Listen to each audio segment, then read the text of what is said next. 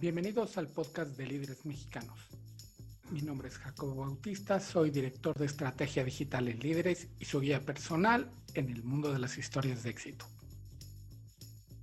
Hoy vamos a platicar con Jimena Nagano, directora general de Motorblog MX. Jimena es parte de una generación de periodistas especializados en la industria automotriz y de ahí ha saltado exitosamente también al mundo de estilo de vida.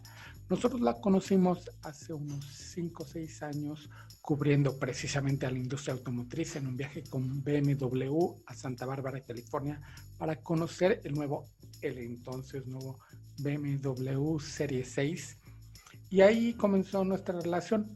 Poco después la entrevistamos para el Club Líderes del Futuro en una sesión de fotografías con otras periodistas, casi todas deportivas, en el antiguo estadio de los Diablos Rojos del México, en el Foro Sol, que ahora solamente se dedica a conciertos y a la carrera de Fórmula 1 y otras categorías, pero ya el béisbol se retiró, se mudó al Frainano y ahora hay un nuevo estadio de los Diablos Rojos, pero no estamos aquí para hablar de mi equipo favorito, sino de la plática con Jimena Nagano, a quien agradecemos mucho su presencia aquí en el podcast de Líderes. Jimena, muchísimas gracias por, por acompañarnos. Es un placer tenerte aquí. Platicaba que te conocí en algún viaje, según yo, debió haber sido un auto show donde comenzamos con la broma de, oye, aquí nada más hay coches o algo más. Y luego tuve la oportunidad de entrevistarte para la revista Empresa de Líderes Mexicanos en el estado de los Diablos Rojos, que ya no existe, que estaba en el Foro Sol, ahora se mudaron al Prainano y soy tan específico. No, mentira, ya se mudaron primero al Prainano y, al, y ahora al nuevo estado de los Diablos y soy tan específico porque soy fan de los Diablos. Lo sé. Y este y es un placer, nos hemos encontrado mucho en temas de automovilismo, que es tu core, parte de la explicación, digo, de la intención de hablar contigo es platicar cómo alguien llega a tal grado de espacialización en los medios de comunicación y también platicar un poquito de esto que haces para nosotros en Líderes Mexicanos, que es el asunto gastronómico, y que nos cuentes, porque te vimos ya estrenar la temporada de Chiles en Hogada, que es un tema que traemos también tú y yo, ahí del que podríamos hacer ahora en agosto otro podcast hablando de cómo nos va en la gira virtual del Chiles en Hogada. Muchísimas gracias, Jimena, por acompañarnos. Gracias a ti, Jacobo, gracias, eh, líderes mexicanos. La verdad es que sí, todo lo que comentas fue justamente, no fue un auto show, fue un evento de BMW, que me acuerdo que ahí tuvimos ocasión de platicar, estábamos manejando el Serie 6 convertible y fue la primera vez que interactuamos y que pudimos justamente platicar de todo lo que era la industria automotriz y lo que nos gustaba y lo que va relacionado con la industria, que son obviamente el sector un poco del turismo, gastronomía, como sabes, la, la, industria nos trata muy bien, entonces va de la mano justamente lo que es esta industria con esta otra industria de estilo de vida. Y sí, después, gracias que me hicieron esta invitación para participar en Líderes del Futuro, cuando en aquel entonces tenía un programa radiofónico que el 70% de los contenidos era de industria automotriz, no, no como tal especializada en, deportes ni, ni, nada de esto, sino los lanzamientos que la industria está eh, valga la redundancia, dando a conocer en el mercado para que nosotros los estemos manejando, para que demos nuestras impresiones y cómo sería el día a día de una persona que va, decide comprar su auto y cuatro o cinco años después convive con él. Entonces, esa es la parte del trabajo sucio que a mí me toca, conocer estos vehículos y pues darle a conocer al, al posible comprador cómo podría ser su experiencia en este tiempo y luego, platicando ya contigo en alguno de los viajes, descubrimos que efectivamente los chiles en nogada era algo que nos unía de por vida, no nada más los chiles en nogada, sino todo esto que son vinos, de pronto tequila, mezcales, comida. En general, pues creo que si a alguien quieres tener contento, pues lo convences por el estómago, ¿no? Yo creo que eh, esos son de los placeres que podemos tener en la vida, que platicábamos en estas pruebas de manejo, que coincidimos ya en varias, y a partir de ahí fue que, gracias, tú me invitaste, me corriste esta invitación para participar con ustedes en Líderes Mexicanos, y yo muy contenta de, pues, hacer este trabajo en donde tengo que hacer las reseñas muy complicadas, ¿no? De probar alimentos maravillosos, bebidas fantásticas, y que van de la mano al final del día también con, con esta industria que son los autos recuerdo la, anécdota de donde tú, que ya veo que tienes mejor memoria porque te acordaste que nos conocimos en el viaje a Santa Mónica, digo a Santa Bárbara, en, California, donde por cierto hubo muy buenos vinos, porque fuimos, no sé si, si fue intencional de la gente que nos llevó de BMW, que fuimos a una vinatería de Firestone, que son de la misma familia del Firestone que conocemos en México, de las de las chantas. Bueno, la misma familia en la parte de la orillita de lo que es Santa Bárbara, de la zona vinícola, tienen una vinícola espectacular y hacen unos vinos impresionantes. Yo compré esa vez dos, uno me lo tomé llegando y el otro se me olvidó y quedó en el fondo ahí de la cava abandonado. Lo abrí como, ya tiene 10 años que fuimos, debió haber sido hace como 8 años, estaba Qué bruto, impresionante. Y la verdad que también fue un viaje muy interesante, ¿no? O sea, tuvo de todo. La, prueba de manejo, poder manejar un convertible que nos llevaran a este lugar donde comentas, el convivio. Sí, sí, la experiencia es 360, la verdad, en esta, en esta industria. Se vuelve muy enriquecedora y mira, 10 años después te deja vestigios de, de este viaje. Sí, y fuimos al centro de diseño de BMW en California también, donde no, nos dejaron grabar nada, porque ahí es donde realmente hacen las cosas. Recuerdo que alguien este, que estaba platicando ahí con nosotros y sacó un muestrario de como cinco o seis tipos de pieles y habló media hora de, de, tendencias de pieles alrededor del mundo y no nada más en la industria automotriz, sino en muchas cosas en donde había surgido el primer uso de esa piel, luego en este tono y luego en este tono, que si no lo callamos y nos vamos, seguiríamos. Escuchando toda su plática, porque justo se trata de personas muy apasionadas de lo que hacen. O sea, el que te habla de los asientos de verdad está fascinado y te platica y cómo hicieron y el olor del auto, pero el que te habla también del diseño exterior, el que te habla del motor, los que llevan en general esta industria, al menos en México, la gran mayoría de las personas que trabajan en la industria automotriz llevan más de 15 años ¿no? Eh, trabajando para el mismo corporativo o, no han salido de la misma industria. Entonces se vuelve algo muy apasionante y un mundo muy pequeño del que, como dices, te pueden estar hablando horas y horas y si no los interrumpes, pues seguiríamos hasta este momento platicando de eso. Así es. En tu caso, en el caso de los medios, tú querías estar en los medios de comunicación. ¿Cómo fue tu incursión a los mismos? ¿Qué estudiaste? Yo estudié comunicación y relaciones públicas y después hice una maestría en administración de negocios. Mi idea de estudiar comunicación siempre fue para estar detrás del micrófono, quizá trabajando en un lugar como tipo CIE, organizando conciertos, eh, todo lo que tenía que ver como backstage la verdad es que a diferencia del resto de mis compañeras y compañeros, yo era de las pocas que no, no me interesaba para nada tener que ver algo allá que fuera utilizar mi imagen o utilizar mi voz. De alguna manera fue circunstancial y que pues la vida en estos más de 15 años que ya llevo en, la industria, pues tenga el micrófono, tenga una televisión o un eh, medio impreso para, para expresar mis opiniones eh, me gusta ahora lo que hago, pero sin embargo no fue lo que busqué desde el principio. Te repito, siempre me gusta la parte de edición, conocer, hacer guiones, hacer eh, todo este contacto con la parte de producción, pero comienzo en MBS, en un programa de radio, y de ahí les gusta mi voz. Después me invitan a que haga algunas cortinillas para algunas eh, cortinillas, ¿no? Spots distintos y después esa misma voz les gusta para hacer entradas al programa relacionado con autos. Yo siempre me han gustado los autos, pero no era el conocimiento que obviamente vas adquiriendo con el paso del tiempo. Y después, poco a poco, fue surgiendo ya este amor por la industria y el de alguna manera también utilizar la imagen para ser portavoz de, esta industria con eh, los años, platicando con mi familia, resulta que mi mamá me platica que mi mamá, mi abuela, hace mucho tiempo fue de las mujeres precursoras en este tema de, de manejar autos. Pues tú sabrás que hace unos 70, 80 años probablemente no era muy común que las mujeres manejaran. Entonces mi abuela platicando con el chofer de la casa le enseña a manejar tras bambalinas a escondidas de, mi bisabuelo, que era médico y un médico muy rígido y que no, pues pensaba que cómo una mujer va a estar manejando, ¿no?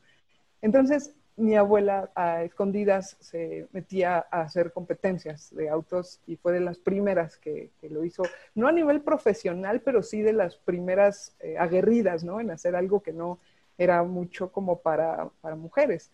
Entonces, yo esta historia la desconocía, no, no tengo tanta información, por ahí tendré algunos eh, recortes y le pido a mi mamá que, que, los busque. Pero después, cuando ya me escucha mi mamá al aire y cuando ya voy a lanzamientos, a pruebas de manejo, en los autoshows, me cuenta esta historia y me dice, seguramente lo heredaste de tu abuela, el amor a los autos. Entonces, bueno, aquí solo es un, dato curioso. La verdad es que los autos siempre desde chica me gustó manejar pero no, no conocía esta historia que mi mamá me había platicado, ni, mucho menos, ¿no? Entonces, bueno, va pasando los años, me gusta el tema de viajar, que se relaciona mucho con manejar, con poder conocer los distintos eh, modelos que te ofrece el mercado y conocerlos mucho antes de que llegaran inclusive a México. Y así es como, como voy entrando en, en esta industria automotriz. Sí, porque la industria tiene esta peculiaridad que sé que empezó como una necesidad del asunto de viajar, porque en México se hacían muy pocos modelos. Ahorita ya pues, las grandes marcas y las más chicas y luego las recién llegadas, las recién llegadas ya fabrican coches en México, o sea, los chinos que se hacen en México y llegaron hace 15 minutos y luego están los de siempre. Entonces, cuando había que probar un auto que iba a llegar al, al mercado mexicano, generalmente ese auto ya estaba en el mercado en algún otro lado. Luego nos llegaba el que era el modelo, así como las la generación anterior, ¿no? Ajá, la generación anterior o que la misma generación, pero ya tenía dos, tres años. Entonces se llevaban a la prensa a ese otro lado donde había flotillas de autos que se podían. Entonces esto involucraba un viaje. No sé si de ahí surgió el asunto de, de probar los autos yéndose a otro lado, que también entiendo luego que es un tema logístico para juntar prensa de muchos lados, como este caso que contábamos en, en Santa Bárbara, en California, al que fuimos a conocer la tercera generación del Serie 6, creo que ya van en la dos más, no me acuerdo. El asunto es que ahí estábamos, la prensa mexicana, estaba la prensa canadiense y la de Estados Unidos de ese lado de Estados Unidos, porque luego lo dividen en dos. Entonces, también por logística ellos les conviene hacer un solo evento y ya abarcan tres países y medio. Y eh, en este encontrarte eh, con los viajes vas, vas descubriendo otra, otra parte de las cosas que te gustan, ¿no? En tu caso. Sí, por supuesto. Mira, aquí cuando empezaba el periodismo de industria automotriz hace unos 20 años, que eran tres, cuatro medios, inclusive ellos tenían que comprar o pedir los vehículos que probaban para escribir las reseñas y para darte pues, el veredicto de, los medios especializados, que te repito, eran dos, tres medios. Poco a poco esto fue creciendo. Cuando yo entro a la industria éramos alrededor como máximo quizá unos 10 medios. De hecho, pues fui prácticamente de las primeras mujeres en, en hablar de autos y en conocer y en adentrarme a un mundo que realmente pues no, no era lo mío. Yo te repito, estudié comunicación y relaciones públicas y a veces confundían el que pudiera ser yo como una ingeniera, ¿no? O sea, platicarles más allá de, temas que pues desconocía. Mi única meta era justamente comunicar esa experiencia que cualquier usuario podría eh, darte como, como, tal de un vehículo. Entonces vas aprendiendo, vas conociendo a, a, la industria, empiezas a viajar y a ver esta experiencia de, viva voz, el, autos que no han llegado a, nuestro mercado, conocer tecnologías, hablar con la gente que los diseña, que los fabrica. Y justo las marcas se enfocan en que no nada más conozcas el auto como tal, sino lo que engloba una persona que tuviera un vehículo como una marca premium, en qué hoteles se hospedaría, a qué restaurantes iría, eh, cómo estaría conviviendo con el vehículo. Y justo es ahí donde viene esta mezcla del mundo que nos gusta y que también nos entretiene tanto, que es la parte de turismo y la parte de, gastronomía, que van muy de la mano con el estilo de vida de lo que te quiere ofrecer un auto. El auto se vuelve el personaje, el producto que te están presentando, le dan cierta personalidad y ese producto a dónde te llevaría o cómo te divertirías con él, qué comerías si fuera un personaje. Y así es como como ha ido evolucionando esta industria, en donde ya ahorita, bueno, creo que somos más de 30 medios eh, especializados automotrices, en donde pues ya no tienes que comprar los vehículos para probarlos y para conocer de ellos, las marcas te buscan, no tienes relación con ellos, te prestan el auto, lo tienes unos cinco días, das tu experiencia como usuario final, tu recomendación, la competencia, que pues sabemos más de 40 marcas en el mercado, se vuelve algo algo complicado porque la, la, oferta es demasiada y simplemente pues das tu, tu, experiencia en cuanto a seguridad, en cuanto a diseño y pues lo que al final del día quiere escuchar el público. Suena muy bonito y sí quiero hacer énfasis en, en esto porque Jeremy Clarkson, que es uno quizás el, el, periodista de autos más conocido a nivel mundial de la BBC que está ahora en Amazon, con, ¿cómo se llama el programa? Era Top Gear y ahora es... No, no me acuerdo cómo se llamaba. Lo que sea, el World Tour o algo así se llama. Ajá, World Tour. no sé de qué lado de la anécdota está él, pero según yo, él conoció a un chico en Inglaterra cuando él era estudiante de lo que es la prepa allá.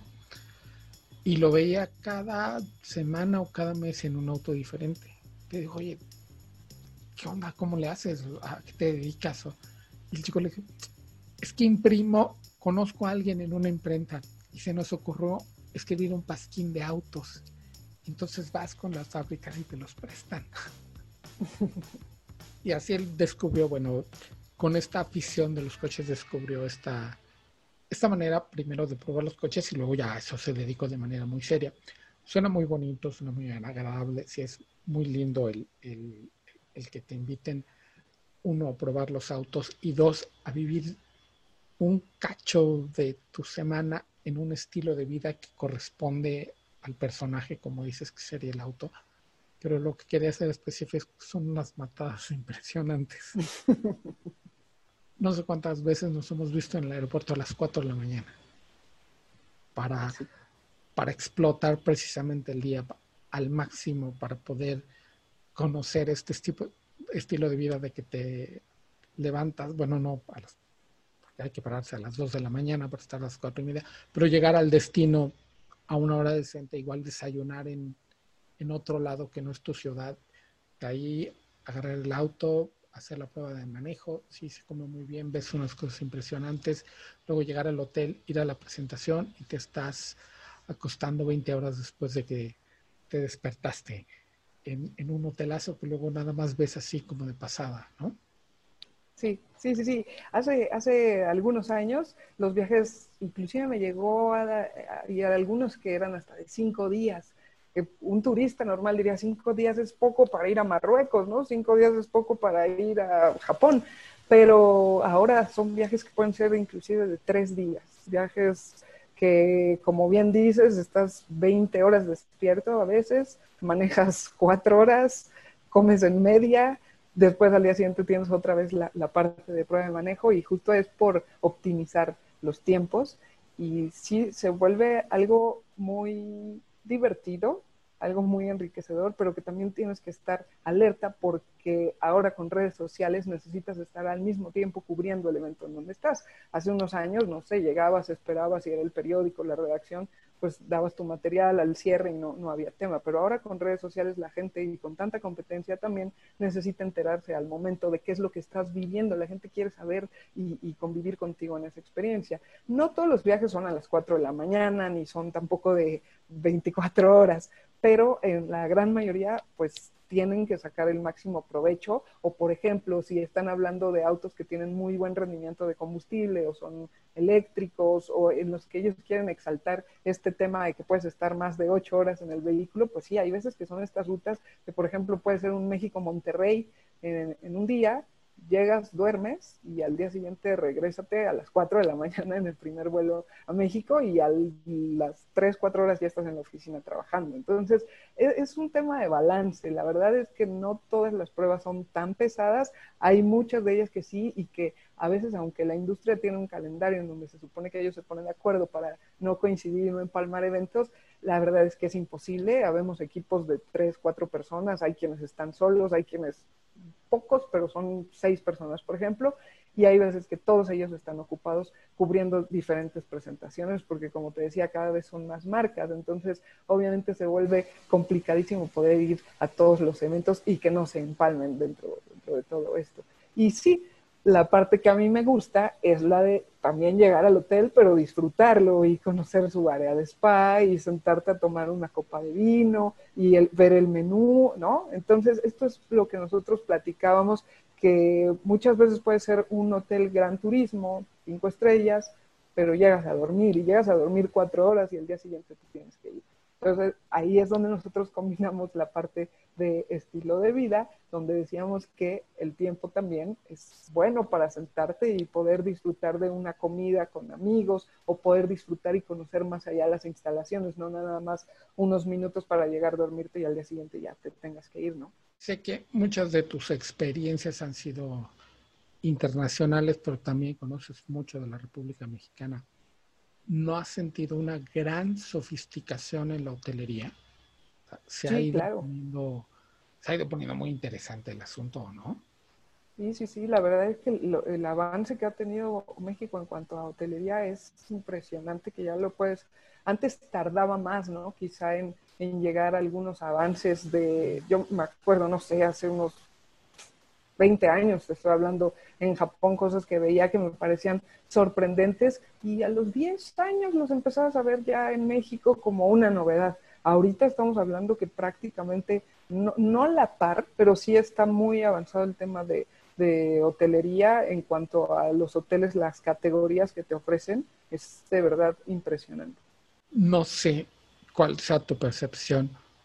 Yo sé que hay muchos países donde la atención sí está acá arriba, pero creo que sí en eso nosotros no nos podemos quejar, ¿no? La atención en los en este en, en los hoteles mexicanos sigue siendo extraordinaria, salvo hay algunas excepciones donde es malo, pero generalmente el, cuando te atienden es, es, aquí el top, ¿no? Yo creo que el servicio, el servicio en general en México, eh, en cualquier rubro del que estemos hablando, es, es muy bueno. La verdad es que la gente se esmera por atenderte y por hacerte parte de, se ponen la camiseta de la cadena donde estén trabajando, del el hotel, el restaurante, y creo que pocos lugares podemos hablar de un servicio tan bueno como es eh, México. Eh, parece que estoy hoy muy japonesa, pero también el, el, servicio en Japón me parece muy bueno, en donde inclusive no dejas propina en estos lugares porque es parte de su cultura. Ellos tienen, eh, no tienen ni es obligación, pero necesitan atenderte bien para saber que las cosas están funcionando de la manera correcta. Y si tú les ofreces una propina, es como, no, medio mal visto, porque no, yo tengo que atenderte, necesitas estar bien atendido. Entonces, sí podría comparar un poquito el tema de, de, servicio a como lo hacen aquí en México, pero mucho más cálido, porque aquí somos más de tocar, más de estar cercanos a la gente. Bueno, obviamente no en estas temporadas, ¿verdad? pero, pero somos como pues, la sangre latina, entonces se, se mezclan estas dos cosas, el que estés tú eh, contento, el que estés a gusto con el servicio que te estoy ofreciendo, pero también hacerte parte de esta cultura latina, ¿no te parece? Sí, y además, hablando de la cultura latina, donde siento que mejor me han atendido los mexicanos en, en, bueno, en el extranjero, iba a decir en Estados Unidos, porque cuando he encontrado servicio dado por mexicanos en otros lados, sé que son muy buenos y por eso están trabajando, me acuerdo específicamente de un par de casos en Suiza y alguno en Francia y muchos en Estados Unidos, donde te identifican como compatriota y van aún más allá en la atención. ¿no? Te preguntan de dónde vienen y te cuentan que son, son de Oaxaca o de Zacatecas o de Coyoacán y demás. Y, y, siempre hay un alguito más y cuando te ven llegar al otro día te buscan un algo y, ay, ¿se acuerdan que pidiste el café así? Ya te lo tienen ahí es como esta añoranza también para ellos, ¿no? De saber, viene de mi país, el, del que extraño la comida, mi familia, su cultura. Entonces, de pronto te ven como, como un simbolismo para ellos al que, qué padre, tengo con quién platicar en mi idioma de cómo está el país. Generalmente también te hablan de política, de, comida, sí, justo, justo, o sea, de, eso se trata, que exaltan más ese servicio que de por sí es bueno, porque encuentran en ti, pues, un refugio, por así decirlo. Sí, Curiosamente, en, en, en, ese viaje de, de Santa Bárbara había un grupo, no era nada más uno, había un grupo de meseros mexicanos de distintas partes del país y ellos tenían para el consumo propio este, chiles.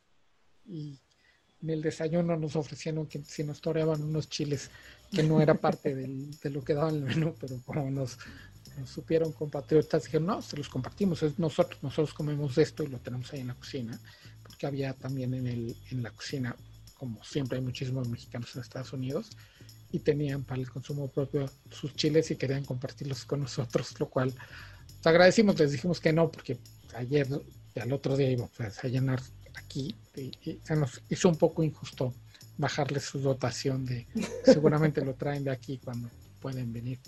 Pero como dices, esa camaradería y amabilidad de decir, aunque tenga solo dos latitas, pero mira, tengo un compatriota aquí y, se lo comparto, ¿no? Y se agradece. Claro. Este, ¿Cómo te vuelves una experta? ¿Cómo te diste cuenta que eres una experta en el, en el tema automotriz, aunque tenías más cancha, como dices, para el estilo de vida?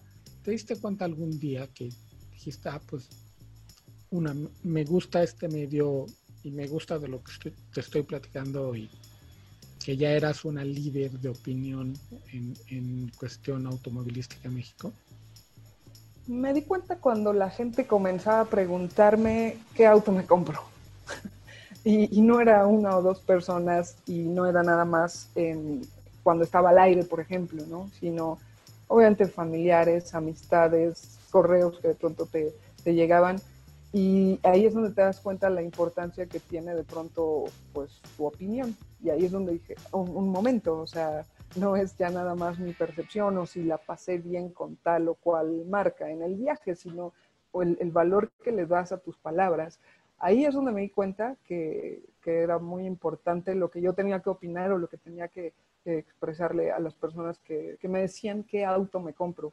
Y es donde empiezas también a hacer una investigación más ardua de no nada más es el diseño bonito del vehículo o si tiene un super estéreo o si el aire acondicionado enfría bien, que a veces, y es muy válido, la gente son las cosas que le importan, sino empiezas ya a hacer esta parte de comunicación y de periodismo mucho más exhaustivo, en donde pues te pones a pensar, estas personas que me están preguntando van a pasar no sé, un par de años con su familia o van a salir a la carretera. Tienes también que entender el estilo de vida de esa persona a la que le estás hablando, que no siempre tienes la oportunidad de conocer cómo es su estilo de vida. Si de pronto alguien te escribe en redes sociales, pues no lo conoces, ¿no? Entonces tratas de dar tu mejor veredicto y ahí es donde me doy cuenta que pues me había convertido de alguna forma en, en líder de opinión, no por escribir en un eh, periódico, en una revista, no por estar al frente en un programa radiofónico, en colaborar en programas de televisión, sino por ese peso que te da la misma gente al preguntarte ya una decisión tan personal como puede ser el auto, que muchos, inclusive antes de tener un inmueble, tienen primero un auto. Y, y bueno, sabes que también el tema del financiamiento, muchos de ellos están pagando ese, ese bien para que poseen durante un tiempo y a ti te ponen una responsabilidad importante y ahí es donde pues me doy cuenta que, pues mi voz cuenta, ¿no? Y, me convertí en, líder de opinión. Y, y, como dices, tienes que verlo 360 porque seguramente te preguntan muchísimo, ¿cuál es el mejor coche que has manejado? ¿no? Que es, debe ser mucho la, la pregunta común como de presión que te... Jimena, ¿cuál es el mejor coche que has manejado? como para darse una noción de cuál es el mejor del mundo. O, en tu o en tu span de, vida en la industria, cuál ha sido el mejor. Y por ejemplo, en mi caso, siempre refiero que el, el, el auto más, el mejor auto que he manejado, por decirlo así, pero desde Jacobo Bautista, ha sido el Nissan Moco, que es, híjole, cabe nada ahí dentro. Pero a mí se me hizo el mejor auto porque cabe en todos lados. O sea, es una ridiculez de, de, coche chiquitito que da la vuelta, híjole, casi casi de lado. O sea, es una ridiculez. No, no está en el mercado mexicano, desgraciadamente, pues ya me hubiera comprado dos. Pero ese tipo de cosas tienes que, a ver, tienes perros, tienes hijos, este, vas al trabajo, no agarras carretera, como dices, ¿qué coche me compro? Y no puedes dar una respuesta. Sí, claro, porque yo te puedo decir, a mí me gustan los convertibles y me gustan los vehículos rápidos, ¿no? O sea, por decirte un comentario pero vivo en la Ciudad de México, en donde el promedio en hora pico serán 10 kilómetros por hora. Entonces, ¿para qué quiero un convertible y para qué quiero un auto veloz? Entonces, creo que va mucho en función de lo que la gente o tú, por ejemplo, pues si tienes familia, pero te gusta o la mayor parte del tiempo estás tú solo, pues te funciona este auto moco. Si yo pudiera diario manejar en un autobán, en donde no tienes límite de velocidad y puedes manejar cualquier vehículo a la velocidad que sea, pues obviamente me iría por un, por un deportivo.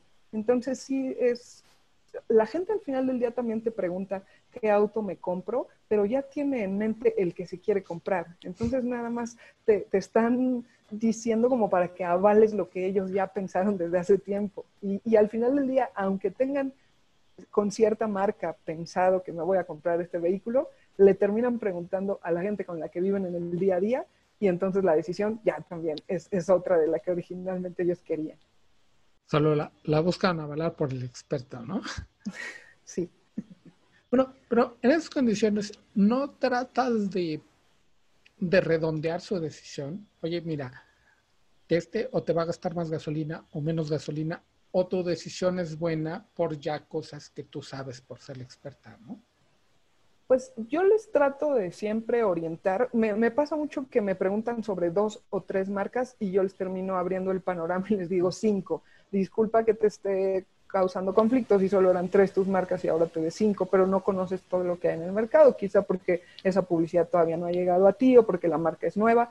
Pero lo que siempre recomiendo es que de sus dos o tres favoritos de esa lista de cinco, de diez vehículos, vayan y pidan una prueba de manejo directamente a la distribuidora ¿Por qué? Porque una cosa es el auto que yo manejo cuando me lo mandan a, tu casa y lo traigo una semana o la experiencia que tuve en un viaje, pero otra muy distinta es cómo te va a tratar también un distribuidor a lo largo de estos años que tú decidas tener ese vehículo. Eso también te va a dar un parteaguas de a qué me estoy enfrentando. Si desde el principio me están tratando bien, que la gran mayoría te tratan bien, porque obvio saben que es una venta que está eh, que se va a realizar, pero no, eh, la sensación que tú tienes de manejarlo, de sentir, de ver cómo te tratan en una distribuidora, a la sensación de nada más verlo en internet o lo que te contó el amigo, es muy diferente. Entonces, si ya tienes dos o tres vehículos, yo te doy mi opinión, te digo, mira, este tiene más bolsas de aire, yo creo que este en el tema de postventa va a ser más complicado para ti, o este te va a durar más, o está hecho en tal país que eso pues ya te da garantía, o tal marca está bien posicionada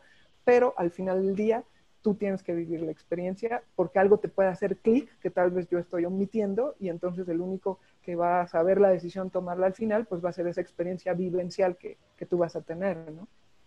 Claro. ¿Y te empezaron de repente también a preguntar a dónde me voy de vacaciones o a dónde voy a comer? ¿Eso pasó más adelante en tu vida?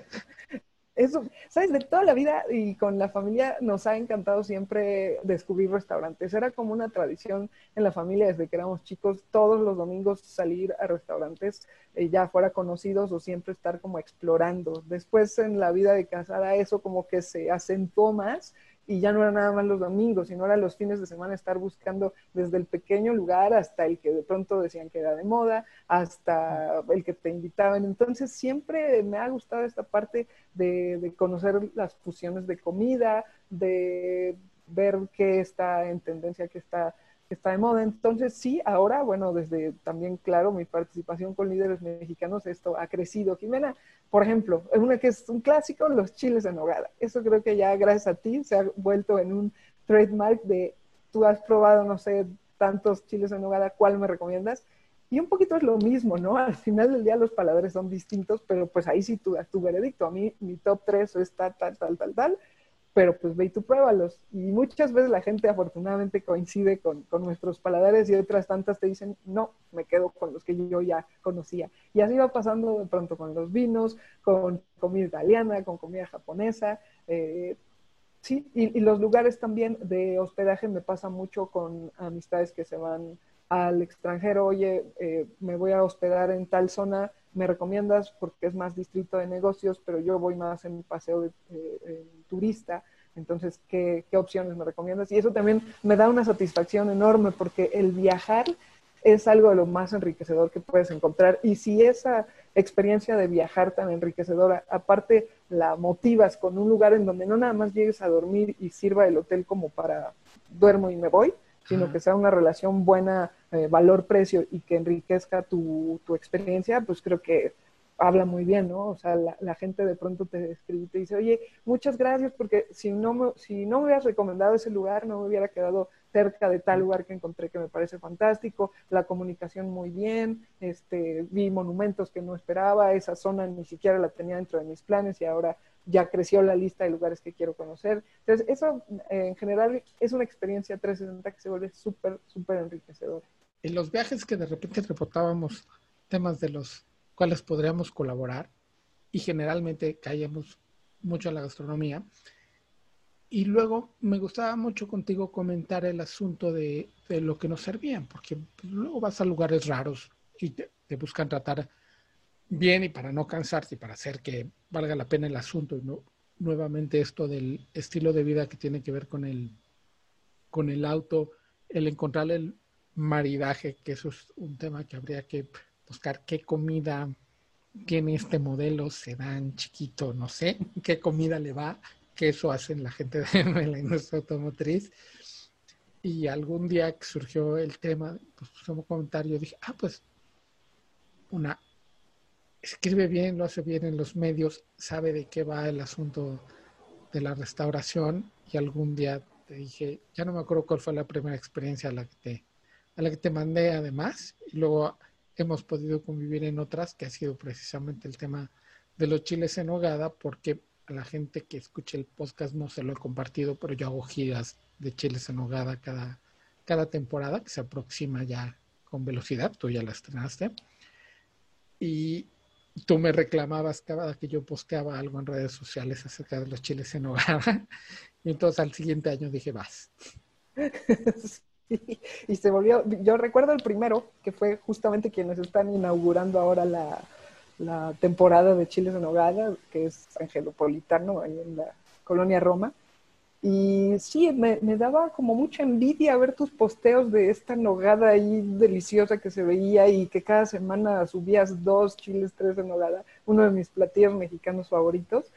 Y justo fue como, Jacobo, yo, yo quiero también entrarle a esta parte del chile de nogada. Y recuerdo perfecto que me dijiste que Nikos era intocable, que eran uno de sí. tus chiles de nogada favoritos y que esos jamás los ibas a poder heredar y agradezco que el año pasado algo ocurrió, porque me sentí especial, porque me, me hiciste parte de, de, poder comer estos chiles en orgánicos, en donde además es toda una experiencia, como dices, que te hacen sentir muy bien estando en casa y, y no nada más que te sirvan el platillo y ya, sino conocer cómo lo elaboraron, las recetas, la tradición, todo, todo lo que implica eh, los ingredientes que llevan los chiles en nogada. Y a partir de ahí ya fuimos como armando el camino no nada más para Chile, sino también para otro tipo de experiencias, pero creo que contigo han sido, no sé, empezaste hace unos, ¿qué te gusta?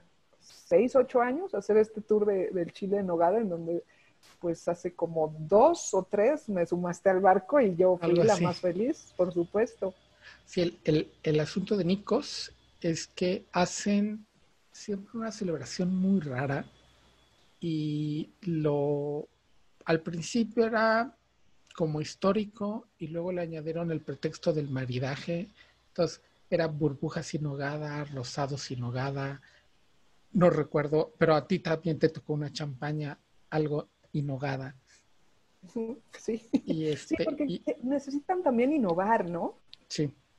O sea, no, no todos los años te pueden ofrecer eh, el mismo, pues la misma idea, porque aparte como periodista no puedes tampoco comentar mucho más allá de algo que ya viviste el año pasado. Y justo este año, con esta pandemia que estamos viviendo, las marcas, todas, eh, se están teniendo que aplicar muchísimo en, innovar y en, pues, crear con sus áreas de mercadotecnia, con sus áreas de relaciones públicas, los mismos chefs, los encargados, de, darte estas experiencias para que lo, vivas de una manera pues distinta. Sí, porque en Angelipolitano fue este servicio a domicilio, te llevaron el chile de nogada a tu casa, ¿no? Puede servir. De hecho, ha habido dos experiencias que te, te quiero platicar, una automotriz y otra de gastronómica que con esta pandemia se dieron. La primera, bueno, la primera es automotriz, pero te cuento, ya que estamos en este tema de chiles en nogada, eh, sí nos contactaron para hacerte llegar de las nueve opciones que este año presentaban, dos chiles en nogada para que pudieras probarlos. Ellos se caracterizan porque todo el año tienen chiles en nogada, eh, pero cambian, digamos, el menú cada julio, agosto. Entonces, te mandaban perfectamente bien emplatados los, los, chiles con recipientes reciclables para que tú nada más lo pusieras en tu plato favorito y lo armaras a tu gusto, inclusive como te lo presentan en el restaurante con las mismas flores, todo, todo el concepto, ya nada más vaciabas tu nogada, tu granada y lo ponías bonito y listo. Entonces te, mandan una especie de brochure donde sabes los nueve tipos de chiles que, presentan, que unos son de cordero, otros eh, de quinoa, eh, unos de res, otros de carne, otros con la nogada salada. Es justo lo que estamos platicando, innovar. Pues sabemos que ellos tienen el clásico y el tradicional a lo largo del año. Sin embargo, habrá por ahí alguno que diga, oye, yo quiero probar esto que, me estás ofreciendo. Entonces, bueno, fue muy interesante también conocer su servicio a domicilio, en donde la misma gente de Angelopolitano, que ahorita, pues como sabemos, es una temporada complicada de trabajo, no pueden estar el 100% de los restaurantes, están al 30%, pero para no tener a su gente detenida, ellos mismos están repartiendo los chiles en el servicio a domicilio y pues bueno, crean ahí una cadena también de, de trabajo, ¿no? Y la parte automotriz, pues los autos generalmente te los mandan y tú los pruebas, pero pues esta cadena implica el que veas a una persona que te entrega el vehículo, antes no sabes cuántos más ya manejaron el auto, quiénes se subieron, hay que eh, pues obviamente desinfectar el auto, muchos temas. Entonces, durante unos dos o tres meses la industria automotriz ha estado parada en cuanto a los préstamos, en cuanto a viajes, todo lo hacemos vía Zoom, los lanzamientos o los comunicados que nos hacen llegar. Y Suzuki fueron los primeros en decir, sabes que nosotros tenemos, no es un lanzamiento, sino es un rediseño del modelo 2021 de un auto pequeñito, ahorita que platicabas de Nissan Moco, probablemente Ignis te caiga bien porque es una idea también de un auto muy pequeño que está basado en la plataforma de, del Swift, pero que te caben cuatro adultos bien. Es como un, ellos lo llaman una mini SUV, que al final es un cochecito alto, por así decirlo. Y, y dijeron, no, nosotros no podemos esperar a hacer un comunicado o hacer una conferencia y que los periodistas estén a través de Zoom. ¿Qué hacemos? vamos a mandarles los autos sanitizados, porque acababan de llegar, traían 20, 30 kilómetros, con una persona que va a traer eh, cubrebocas, guantes y, y, demás va a limpiar el auto, te lo llevan a la puerta de tu casa y tú en ese mismo auto te vas a unos estudios en donde no te tienes por qué bajar para nada del vehículo y desde el vehículo ves la presentación a modo autocinema. Entonces tuvieron a un presentador, la gente de la marca, con todas las medidas necesarias que, necesitaban tener, tardaron cerca de mes y medio en conseguir los permisos. En este foro donde no se permitía más de 30 vehículos, tenía que estar ya el semáforo en color naranja. Y ahí hicieron todo un performance de luz y sonido, pusieron al lado de tu auto unas mesitas donde tenías tu cena, de todo obviamente personalizado, copas de vino, eh, botellitas de vino personales, refrescos, todo era perfectamente bien sellado, meseros, en donde si tú querías que el mesero te trajera algo, solo bajabas tu ventanilla, ponías tus luces intermitentes para que llegaran y te sirvieran a través de la ventana, bajabas tu vidrio, obvio, eh, vino, eh, agua, cena, tacos, lo que fuera. Y entonces no tenías la necesidad de bajar del vehículo, veías desde él mismo la presentación, el performance y demás, sin embargo, afuera del auto pintaban unas líneas en donde si te querías bajar, pues para estirarte o algo, podías hacerlo sin necesidad de convivir con los demás, estar ahí de cuerpo presente y terminar la presentación y te regresabas. Entonces, podías manejar el auto, podías convivir a distancia con la gente de la marca y tener esta experiencia. Son cosas que, la, que esta pandemia que nadie esperábamos, pues nos obliga y los obliga a hacer y nosotros también ser reactivos y participativos, ¿no? Porque probablemente muchos pudimos haber dicho, oye, no, yo no me quiero exponer, yo no quiero salir, pero ellos también te están cuidando porque con todas estas normas y con todos estos permisos no se iban a exponer a llevarte un lugar donde pudiera ser un poco de contagio. Entonces, pues es, es parte tanto en la industria automotriz como en la industria de gastronomía que, lo están haciendo. También sé, por ejemplo, que tú te han enviado botellas, ¿no? Para que puedas hacer estas catas a distancia, en donde, pues sí, probablemente no estás eh, con el sommelier directamente viéndolo ahí de carne y hueso, pero gracias a la tecnología nos permite estar eh, junto a ellos, conviviendo y, viviendo estas experiencias. La industria de la, del vino es un poco más sencillo porque que te traen una botella, la misma persona que te trae la botella reparte las 50 de la cata, ¿no? Pero mover un coche está un poquito más complicado, pero bueno, ahí está la inventiva, ¿no? De la industria.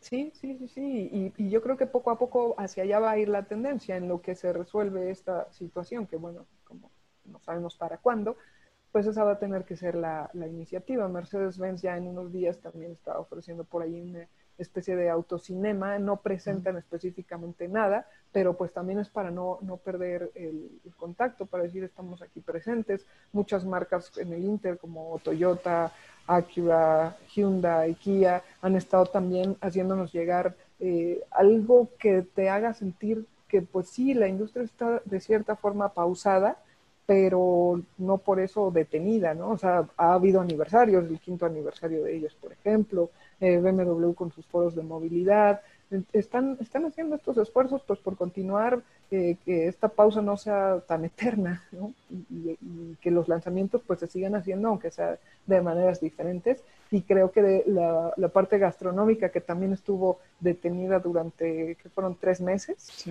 eh, que ahorita poco a poco pues, se, vayan respetando estos estándares con el 30% de los restaurantes que ya se permite con ciertas medidas y que poco a poco la gente también confíe en salir, ¿no? Y, pues que puedas pedir ese servicio a domicilio ya mejor que te lo vivas la experiencia en el restaurante. Entonces, también se trata de hacer una cadena de, de apoyo entre todos, nosotros comunicando a la gente qué es lo que está ocurriendo en estas industrias y también los restaurantes, pues obviamente acoplándose a todos los estándares y medidas de seguridad que les van poniendo.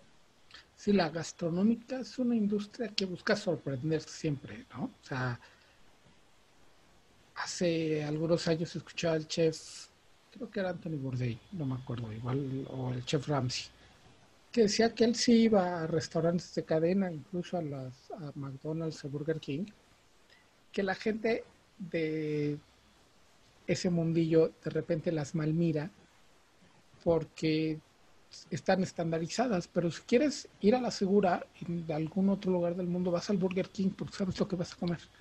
Vas a la segura.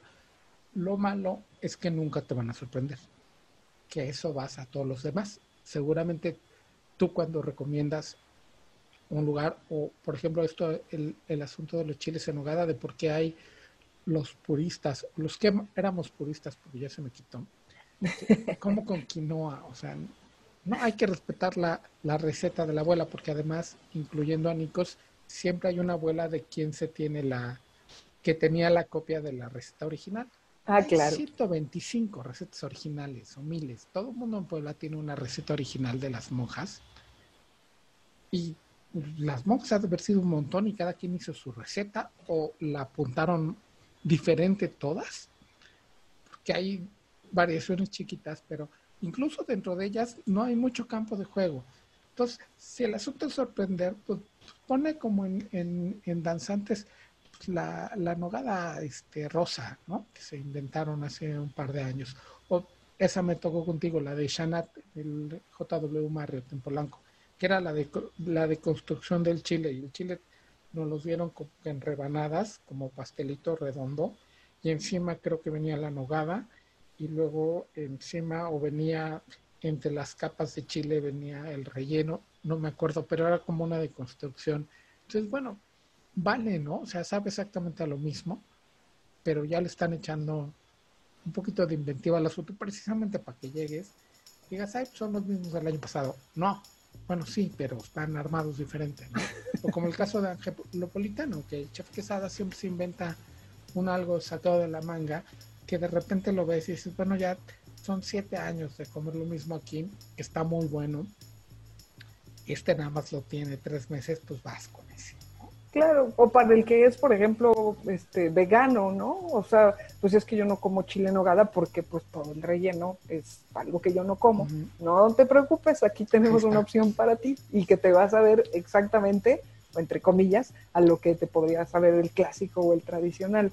O también recuerdo otro chile que probé que era relleno de pato y el chile ya no era verde, ya era el chile rojo y la salsa era algo de champaña. Entonces de pronto, pues ese ya no es un chile en nogada, ya mejor ponle otro nombre.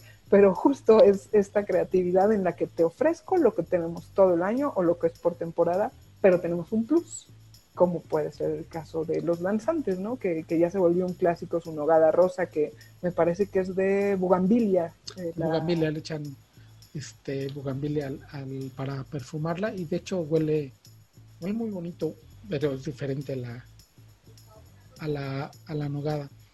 Lo, lo otro es que además tenemos todavía en el, en el mercado, por ejemplo, los azul, que ahí sí el chef es es duro y, estricto y ortodoxo y los hace, pero además él rescató, ¿cierto? Las un par de recetas de Atlisco. O sea, tampoco es, bueno, sí encuentras la tradicional que puedes encontrar en Puebla, que son muy buenos, pero aparte hace la nogada salada, que es mm. una receta tradicional de Atlisco también.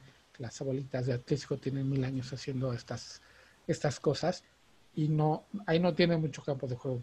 hay, hay de muchos lados por donde entrarle y divertirse en esta, en esta temporada que ya arrancó, que hasta septiembre, este, pues buscar y ahora sí hacer reservación, caray. Sí, sí, sí. De hecho, ahorita me acuerdo que tú me platicabas con este tema de los turistas que pasa en, en todos lados, de aquella vez que fuiste a Puebla, en donde si algo estuvieron de acuerdo, no por la receta de la abuela o la bisabuela o la receta clásica, sino que todos los chiles en nogada eran capeados. ¿cierto? Sí. O sea, ahí, ahí, no importó si la sangre, si la sangre, si la carne era desmigada, o si era de res, o si era de cerdo, o si llevaba tanto porcentaje de nogada o tanto porcentaje de granada. No, lo único en lo que sí acordaron todos es que los chiles eran capeados. Sí, esta fue una experiencia que nos invitó esta empresa que no sé cómo se llama, pero hacen el tequila el águila y hacen el licor Ancho Reyes, que es un licor de chile ancho de Puebla. Nos invitaron una muestra gastronómica de puro chile en nogada. Entonces fue en el patio de Casa Reina, allá en Puebla, y invitaron a los chefs ya más reconocidos, pues, el de Casa Reina, el del mural de los poblanos, y te daban un chilito chiquito cada uno, y eran unos platos de cuatro chilitos y la idea es que había varios tiempos y los ibas rolando con, toda la gente para que probara seis o siete. Y todos, todos los 30 que, chefs que todos capearon su chile. Había, sí sabían muy distinto uno del otro, pero todos estaban capeados. Incluso en el arte del capeado hay mucho juego también. El, unos serán muy grasosos, otros muy secos, otros muy esponjosos. También eso te da mucho, pero todos eran eran capeados y sí, el, el, el queso ortodoxo y de Puebla, que de ahí viene el platillo. Que, que además también hay 15.000 historias de el, origen del, chile nogada, que ya se convirtió en el podcast del chile nogada. no, no buscamos que fuera el chile nogada, pero a lo que vamos yo creo que es que al final todos tratan de imprimir un sello de autenticidad y buscando las recetas puristas, pero que al final necesitas innovar en la industria en la que estés, ¿no? Para, para seguir vigente y para seguir captando la atención de, tu público, no nada más para el chile nogada. Nos ha pasado en distintas catas que sí, al final pues todos vamos a probar vino, pero la experiencia que te dan es de, de manera distinta o si te invitan a, no sé, una degustación de sashimis, eh, cualquiera, al final del día, la materia prima es la misma, pero la experiencia que te llevas es muy diferente en cuanto a servicio, en cuanto a atenciones y en cuanto a presentación de, de los restaurantes, ¿no? O sea, eh, con algunos vas a tener más empatía, otros tantos dirás es mejor la, la receta de X o de Y, pero me gustó más el servicio y me caso más con este lugar. Y aquí yo te haría una pregunta, Jacobo. ¿Qué te gusta más a ti? Cuando tienes un restaurante favorito, ¿es por un platillo en especial o es por la experiencia de estar en ese lugar? Respondiendo a tu pregunta, muchas veces sí voy por un platillo, pero ¿cuántas, puedes, cuántas veces puedes re regresar a, a, repetir en un restaurante por un solo platillo? Y si llevas gente, o sea, vas a ir 15 veces a comer lo mismo, pues no. Voy mucho por la confianza de la cocina. O sea, uno regresa por la confianza que le puede tener uno a la cocina. Por ejemplo, sé que es un tema también con, con nosotros el asunto del Sonora Grill, que sé que te gusta, a mí también. Uh -huh. Le tienes mucha confianza a la cocina y, y, en, y en un rango. Igual y cuando lo eliges no sabes qué vas a pedir, pero sabes que en el rango de opciones la comida va a estar buena y el producto va a estar bueno. Eh, sí, que es difícil que te defraude en términos generales. Sí, y que incluso si pides algo que jamás has pedido, es muy probable que te sorprenda. Ese es, ese es mi motivo, por ejemplo, de ir a Danzantes y a Corazón de Maguey. Sé que el producto es bueno, que está bien elegido, independientemente del chef, porque luego me los cambian muy, muy seguido sé que los empujan a ver hasta aún algo diferente. Entonces, sabes que te vas a sorprender e incluso ahí, sabiendo además el rango de, de danzantes, de yendo pensando en mezcal, el que van a tener un bacanora, por ejemplo, ¿no? Que jamás uh -huh. había probado yo un bacanora.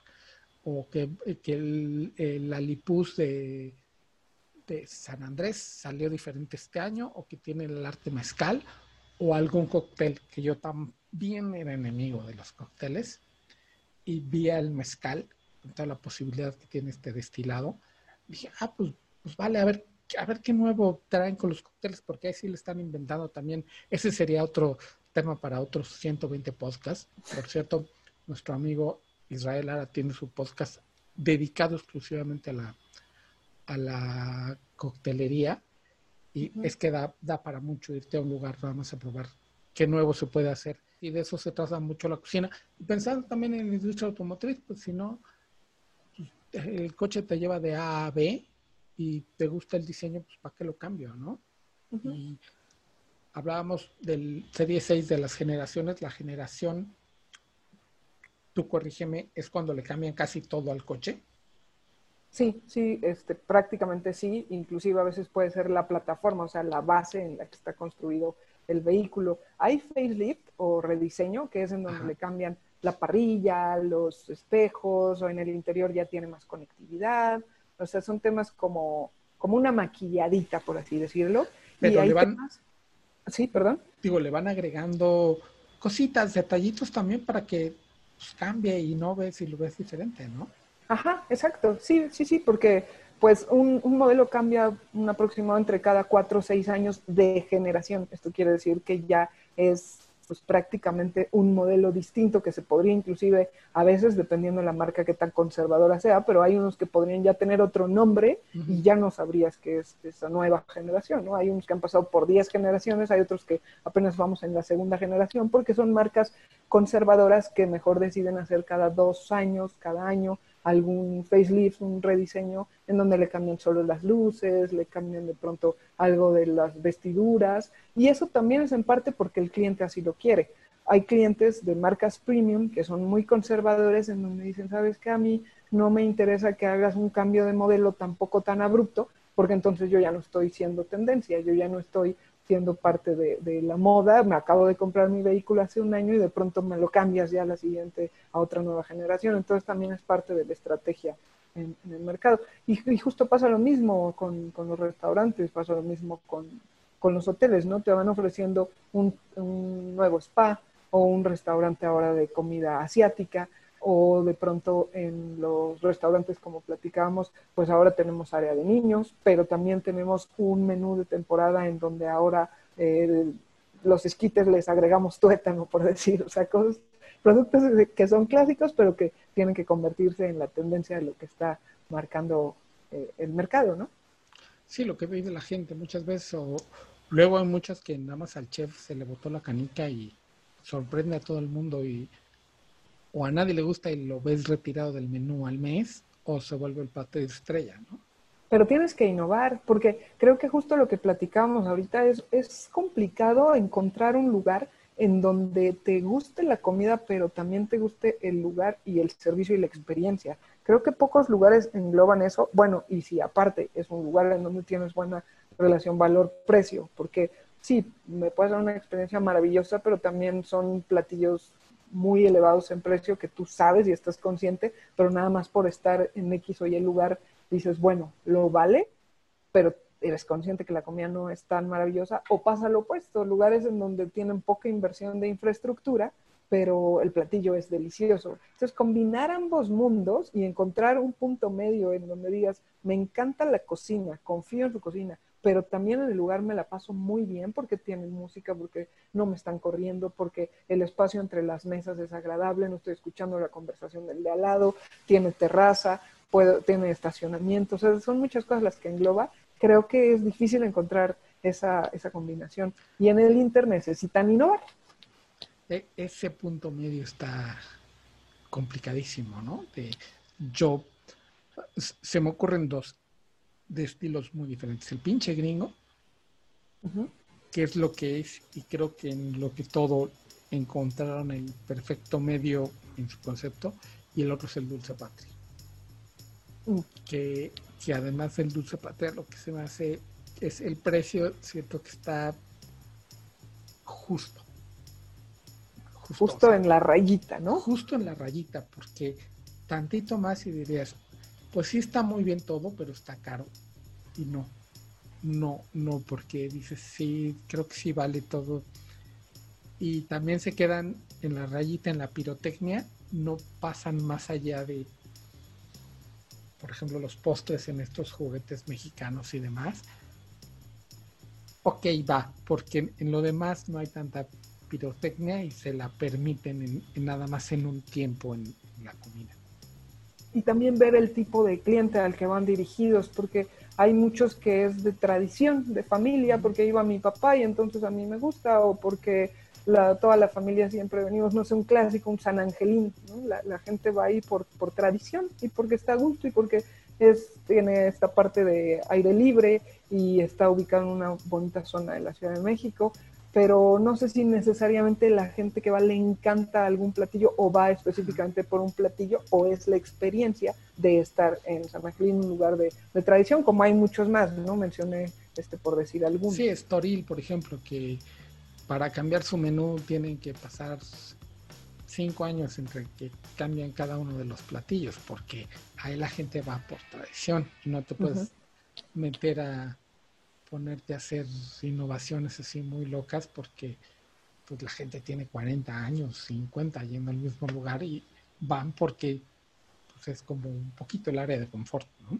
Exacto. Y también durar en un restaurante es complicado. O sea, después de los dos primeros años, me parece, si un lugar lo, logró sobrevivir, pues ya están del otro lado, porque con tanta oferta también que se ofrece y con tanta innovación y el que de pronto ya no te ha pasado que llegabas a un lugar donde las mejores hamburguesas y vas en un año y resulta que ahora vende el mejor sushi y al día siguiente ya es un lavado de autos. Entonces eh, es un, tema muy, muy competido.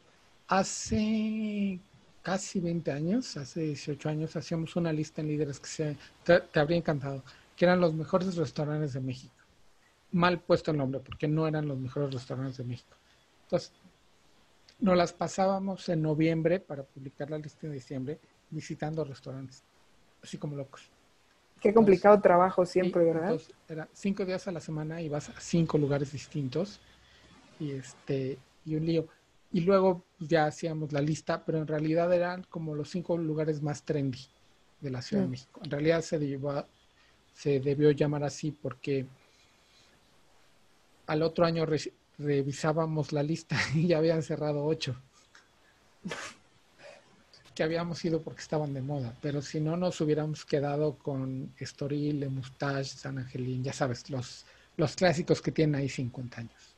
Sí, y ahí regresamos un poco al tema de, pasión, porque hay muchos restaurantes que de pronto surgen por capricho de alguien que dijo yo quiero tener mi restaurante de comida del mar, pero no tengo ni idea de cómo administrar un restaurante, que justo lo platicamos ¿no? con el dueño de Sonora Grill, de todos los temas que tuvo para llegar a lo que hoy es este, este grupo. Se quebró dos, ¿no? O sea, sus dos primeros emprendimientos los quebró y, pues al final es aprendizaje que no nada más es un tema de gusto propio, de yo quiero comer hoy es argentino, ¿no? No, o sea, es saberle al negocio, administración, relaciones públicas, servicio, eh, la calidad, tus proveedores, no, no es solo un, tema de capricho, un tema que si quieres continuar y estar bien en, en estos, los restaurantes, pues necesitas bastante conocimiento al respecto y justo por eso esta lista que dices que ocho ya no estaban vigentes, pues se trata de que quizá fueron de momento de, capricho.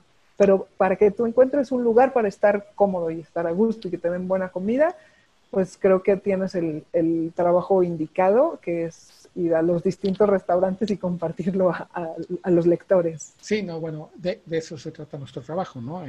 ponlo en plural, es, guiar precisamente el, el ir, oigan, aléjese de aquí, o también orientar gustos. Oye, si te gusta A, B, C y D, no vayas a este, ve a este otro, ¿no? Igual que en los autos. Exacto, justo, que de pronto te dicen, oye, conozco dos porque es lo que conozco en mi casa o en mi trabajo. Oye, no, pero si quieres, quizás si eres sureño, pues te recomiendo que un poquito le inviertes y te vayas más hacia el centro porque va a valer la pena la experiencia de este restaurante. O ahora para innovar, para innovar o para salir de tu zona de confort, vete al norte porque este restaurante es la mejor opción. Es justo lo, lo mismo que estábamos platicando. Pues Jimena, muchísimas, muchísimas gracias por la charla de comida y autos y Chelsea Nogada. No, pues gracias a ti, Jacobo. La verdad es que la experiencia es desde que sales de tu casa, en qué te mueves para llegar a tu restaurante favorito, para que te traten bien, para que te consientan un poco el estómago y el alma en esa experiencia gastronómica que te van a dar y donde te ustedes al final del día. Y yo empecé a usar mucho, se la copié al, Marqués de Griñón, a Carlos Falco, que es este productor de vinos, él, pero usaba mucho la palabra restauración y me encantó porque en realidad a eso vas a un restaurante, ahí viene la palabra restaurante, a que te restauren primero el cuerpo, pero ya más arribita, pues que te restauren también el alma, ¿no? claro que sí. Y ojalá que en breve restauremos también toda la situación que estamos viviendo y otra vez podamos convivir con nuestros eh, seres queridos o en una reunión de negocios o en, los restaurantes al final del día se cierran muchas cosas, ¿no? es, toda una experiencia, como dices, para restaurar el alma y yo creo que en breve estaremos en una nueva realidad que ojalá sea mejor que la pasada. Así lo espero. ¿En dónde te podemos encontrar? ¿Cuáles son tus redes sociales? Eh, me pueden encontrar en Twitter o en Instagram como Jimena Nagano, Jimena con X o X Nagano. Y también tengo desde hace unos ocho años eh, mi sitio de internet donde hablamos de autos, de un poco también de estilo de vida, de estas experiencias, canal de YouTube, es Motorblog MX y ahí pueden leernos acerca de un poquito de todo lo que hemos estado platicando ahorita, pero ya en la parte em, de lectura. Ok, Jimena, pues muchísimas gracias por, por acompañarnos y espero que nos podamos ver y vivir ya en vivo lo que estuvimos platicando. Por supuesto que sí, gracias a ti Jacobo por la invitación. Ahí estamos en Líderes Mexicanos compartiendo mientras tanto lo que vaya pasando en la industria gastronómica. Les recordamos que estamos en internet en www.lideresmexicanos.com, en redes sociales en arroba sin la S porque la S no ocupo, en Instagram como Líderes Mexicano y en Facebook nos encuentran como Revista Líderes Mexicanos. Agradecemos mucho la presencia de Jimena Nagano aquí en el podcast de Líderes Mexicanos. Les recordamos que todos los lunes 7 pm hay un nuevo podcast. Nuestra casa es Anchor FM, pero estamos también en Spotify y en todas las plataformas donde están los mejores podcasts del país. Mi nombre es Jacobo Bautista, soy director de Estrategia Digital en Líderes. Les agradezco mucho su presencia.